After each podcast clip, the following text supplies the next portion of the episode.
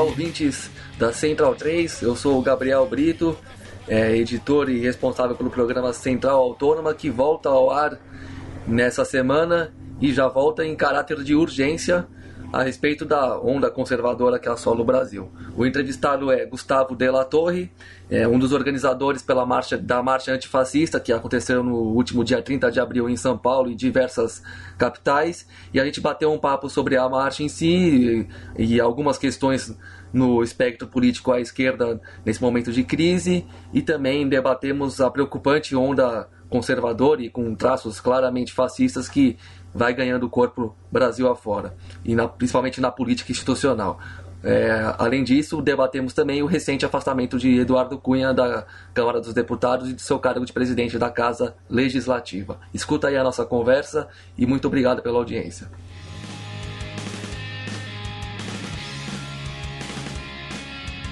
Bom, Gustavo, primeiramente, obrigado pela entrevista. E eu queria te perguntar, para começar a nossa conversa, como é que foi a marcha antifascista realizada nesse sábado, 30 de abril, é, nas principais capitais do país? É, bom, na, em si a gente tinha né, se reunido muito, um grupo, um grupo que contava com pessoas de vários movimentos sociais, né, alguns militando de forma independente, outros em, em grupos políticos, né, enfim, pessoal de ocupações, etc. E a gente ia, a pessoa se reunir desde mais ou menos a ideia de ter a marcha, de marcar a marcha.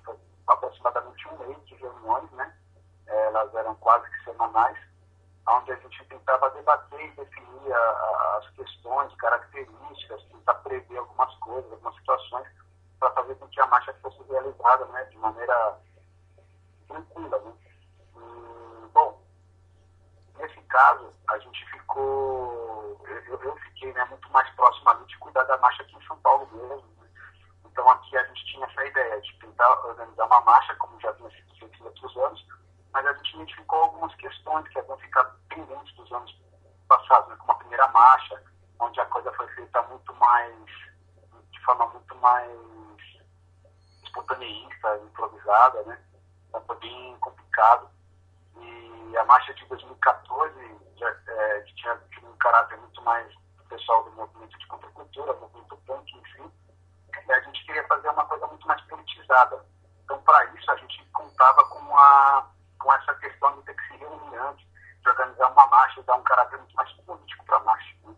A marcha ela vai surgir a partir da ideia, da, a partir do momento em que a gente começa a observar é, as agressões né, sofridas pela, por, por, pessoas no meio da rua por estar de camiseta vermelha ou qualquer camiseta com, com alguma coisa emblemática ou política. E aí a gente decide fazer essa marcha. E como a gente tem hoje, através da internet, contato com camaradas de várias cidades, de vários lugares, a gente tentou articular para que isso acontecesse de forma simultânea em várias cidades no Brasil. Certo. E bom, queria que você explicasse para a gente, contasse um pouco mais detalhadamente para a gente dessas razões políticas aí que tem pautado o Brasil, a sociedade, a cidade que a gente mora e que levaram vocês a, a, a, a, a se determinar a fazer a marcha mesmo, não só essa, esse contexto social, como também político aí do que nós estamos vendo em Brasília, tudo é, o, no governo, essa situação própria, até inclusive do impeachment da Dilma. Então, eu queria que você é, conectasse a marcha com esse contexto todo para explicar por que, que ela foi necessária, vamos dizer assim. Bom, na realidade, assim, a gente, na verdade, teve que aprender da pior forma, né? De 2013 para cá, com as manifestações, né, das jornadas de junho de 2013, da questão do MPL, a gente acabou tendo que lidar com algumas questões que a gente ainda aqui no Brasil não tinha lidado, que é, por exemplo, a, uma, uma, um certo desgaste também com a chamada, com aquilo que a gente entende como a esquerda institucional, né? É, enfim, o governo do PT, no geral, ele queimou muito, né? Enfim, a, a confiança, principalmente o afastamento dos movimentos sociais. Isso foi causando cada vez mais um, uma sensação mesmo de que quase que, que abandona, de contradições né, dentro dos movimentos sociais em si. Na, na realidade, o que acabou pegando muito mesmo é que, de certa maneira, em 2013, a gente teve que politizar um debate que era muito mais. É, muito mais generalizado, né, apenas porque as manifestações começou com a questão do, do aumento da passagem passou a ganhar alguns conteúdos muito mais políticos, né? É, nessa, nesse caso, a polícia, para mim, ela foi identificando mais, né? Eu, eu até uso como, como medida dessa escalada do fascismo a questão de como a polícia tratava a gente antes de 2013 e como ela passou a tratar a gente de 2013 para frente. Era muito comum a polícia nas marchas é, xingar a gente de, de viado, gente de filha da puta, esses tipos de, de ofensas é, até, de certa forma, meio infantil. Né?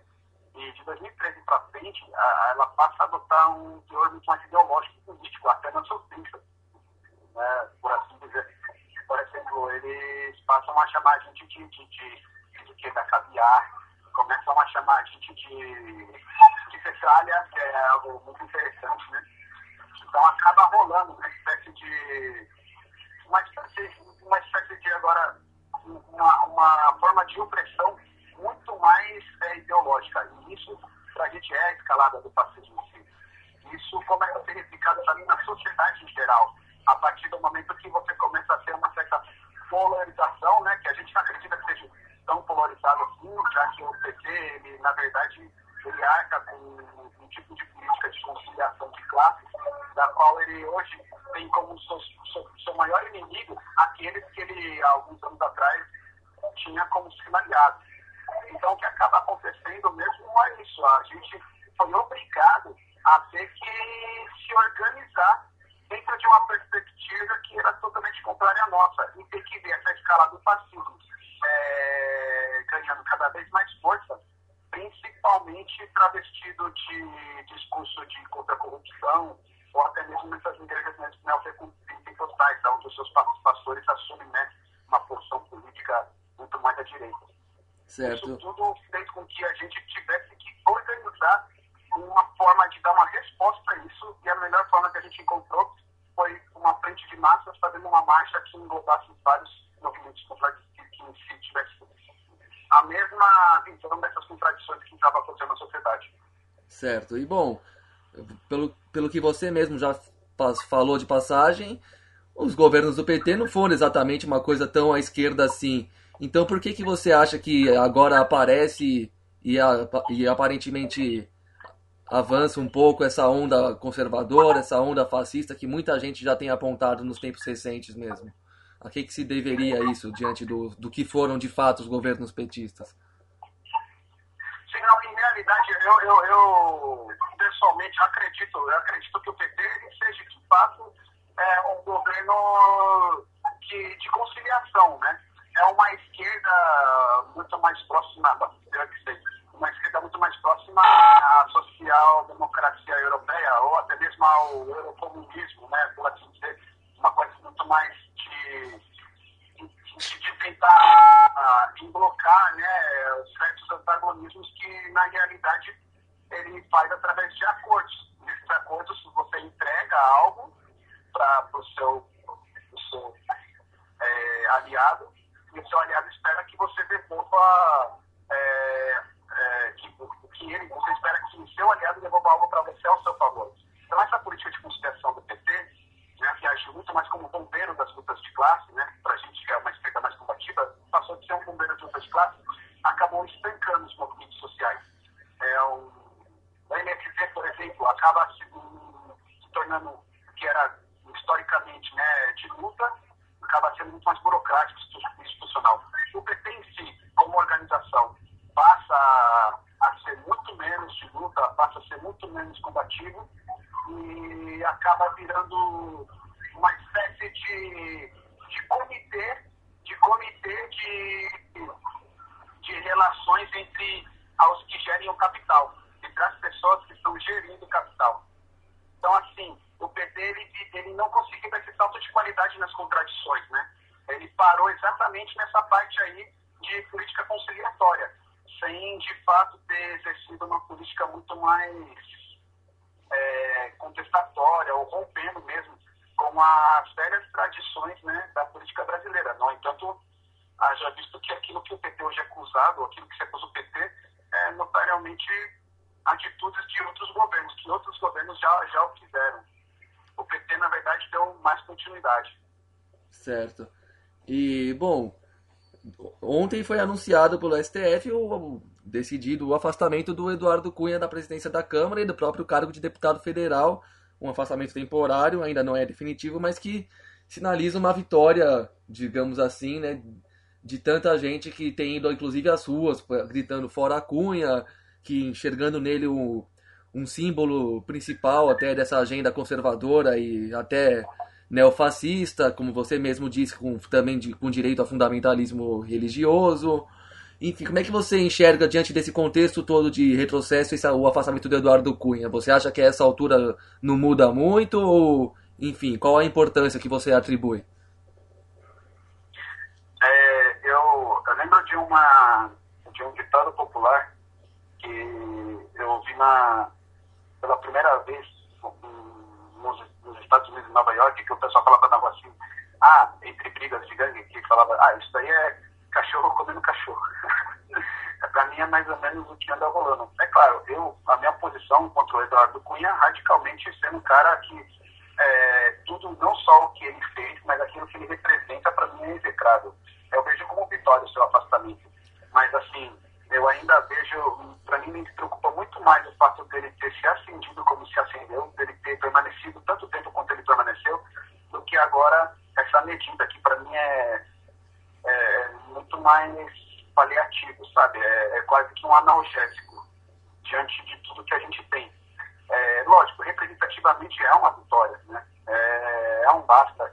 E, enfim, mas o que me, o que me deixa mais, muito mais preocupado é que, em relação a tudo isso, o que o cara conseguiu fazer até lá, os discursos proferidos né, naquela votação, naquela, naquela palestra daquele ciclo que foi a votação né, do impedimento ou não impedimento, a deputados citando Olavo de Carvalho, né, é, os deputados da famosa bancada evangélica é, citando Olavo de Carvalho, o próprio Bolsonaro, né, dedicando o voto dele à memória de um torturador.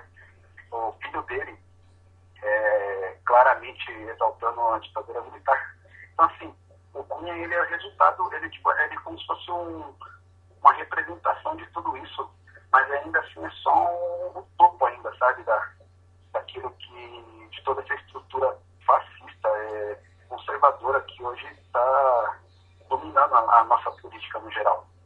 É, mas, de fato, a, a, queda dele em si representa, assim, não uma espécie de, enfim, uma, uma, uma espécie de, de, de, de diálogo com essa coisa de que, assim, ainda é possível, sim, você fazer uma luta é, institucional. Mas essa luta institucional ela tem que ser abarcada, ou ela tem que ser pressionada, tem que ser exigida a partir das movimentações que há da rua. Que essa daí, na verdade, é aquilo que, que realmente incomoda é, o, o, poder e os poderosos. Né? Então, assim, a, achar que o Cunha sendo afastado na decisão de um tribunal assim, foi uma vitória, eu acho um equívoco. Eu acho que, na verdade, é, é tanta bizarrice que nem os caras conseguiram engolir ele, sabe? Aham. Uhum. E bom. Então, uma disputa de poder, mas é o poder que o poder pode. Pode falar, pode falar, Certo. É, bom, então diante desse momento aí, é, inclusive de esfacelamento geral, depois de uma euforia de anos de bonança econômica e muitos confetes sobre os governos petistas, a gente vive esse fim de ciclo, né, que inclusive pode deve antecipar o fim do mandato da Dilma. Então, como é que é, o que, que você acha que cabe à esquerda e os ativistas mais combativos em geral fazer nos próximos tempos? já pro, projetando um governo Temer? O que, que você acha que as organizações e grupos de esquerda te, devem ter como é, estratégia mesmo de, de combate, de resistência a, a, essa onda conservadora que vai assumir o governo federal, provavelmente?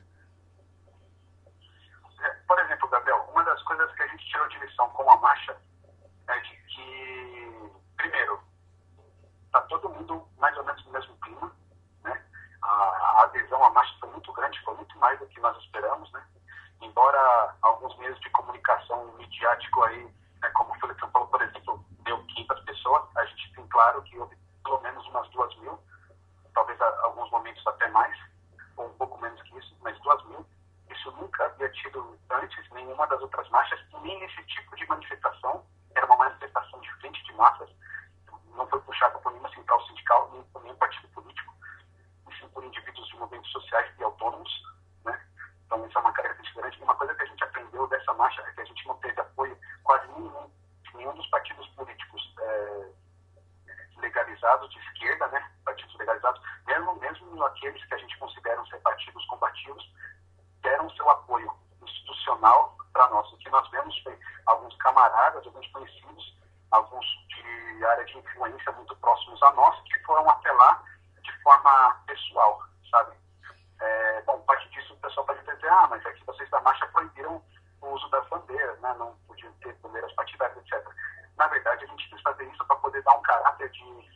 crítica massa mesmo sabe?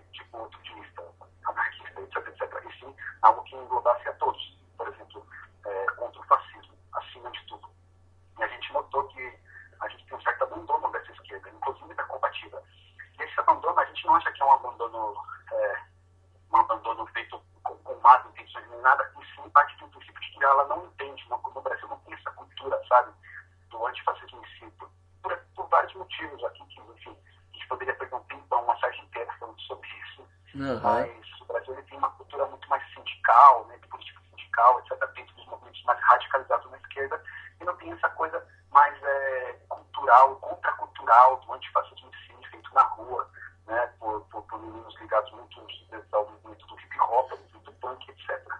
Então, o que a gente vê é que agora, para se preparar nessa eventual, eventual mudança de governo, eventual mudança de, de, de cenário político que tem no Brasil, o que a gente entende hoje, a gente da Marcha entende hoje, é que a gente precisa criar esse diálogo com essa esquerda, sabe? Esse diálogo mesmo voltado na questão do antifascismo em si, independente da sua orientação política, né?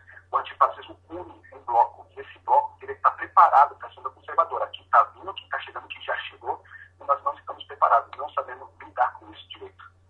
Uhum.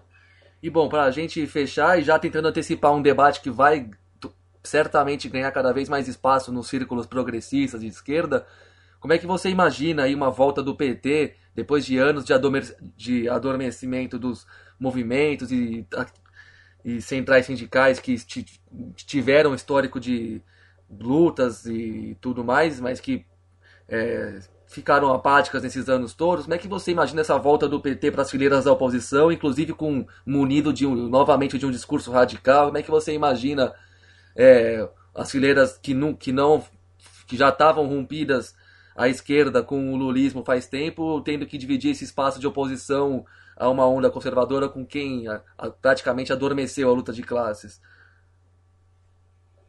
Bem, é, a, a, volta nunca, você nunca volta igual, né? Você nunca volta igual. Eu acho que assim, é, o PT ele saturou, né? Tem uma saturação, claro, é, é óbvio é, que como oposição agora se espera muito mais, sabe? Que ele nunca tinha feito, mas a minha grande, falando de maneira agora até um pouco mais pessoal, assim, eu, eu muito desacreditado com isso, sabe? Porque se burocratizou tanto, tanto, tanto, tanto o processo dentro do PT, que aquilo que, que o PT tinha hoje de, aquilo que o PT tinha antigamente de mais combativo, assim, hoje em dia me soa muito mais nostálgico do que qualquer outra coisa. Eu não consigo ver agora uma PT tão imediata, sabe? De todas as contradições que ele gerou em si. Né? Esse salto de qualidade que o PT precisaria dar é, teria que necessariamente implicar numa, numa mudança drástica interna do próprio partido, sabe? Que eu não sei se, se por posições políticas ou conforto, um certo conforto ideológico, o PT iria fazer assim tão radicalmente. Mas é óbvio que a gente deve usar, a gente que eu falo, a esquerda combativa, os antifascistas devem entender isso como sendo um momento histórico, né? um momento de conjuntura que pode ser favorável a uma abertura de discussão e a um apoio maior de quem pode, enfim, contribuir muito mais aí de maneira, talvez até uma maneira muito mais é, logística, né, de, de, de apoio com subsedes, ceder lugares para reunião, ceder carro de som, do que propriamente dito um apoio ideológico, de fato, na luta em si. Enfim, questão de estratégia, né? questão de análise, de entender como que vai ser o movimento. Mas, de qualquer maneira, não dá para a gente poder tipo, ficar contando muito lá com como vai ser, o que vai ser, tentar prever o futuro.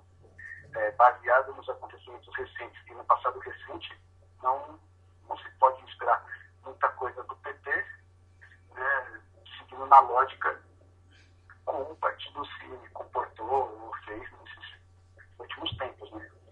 O que a gente também não pode é cair no discurso da, da esquerda, é, da, da, outra esquerda, a mais radical, né, a esquerda partidária mais radical, que, enfim, como eu disse para você, parece que não haveria muito essa questão do antifascismo ainda, de tentar usar um discurso de é, sectário, sabe? Onde não consegue também dialogar com, com essas mudanças em si.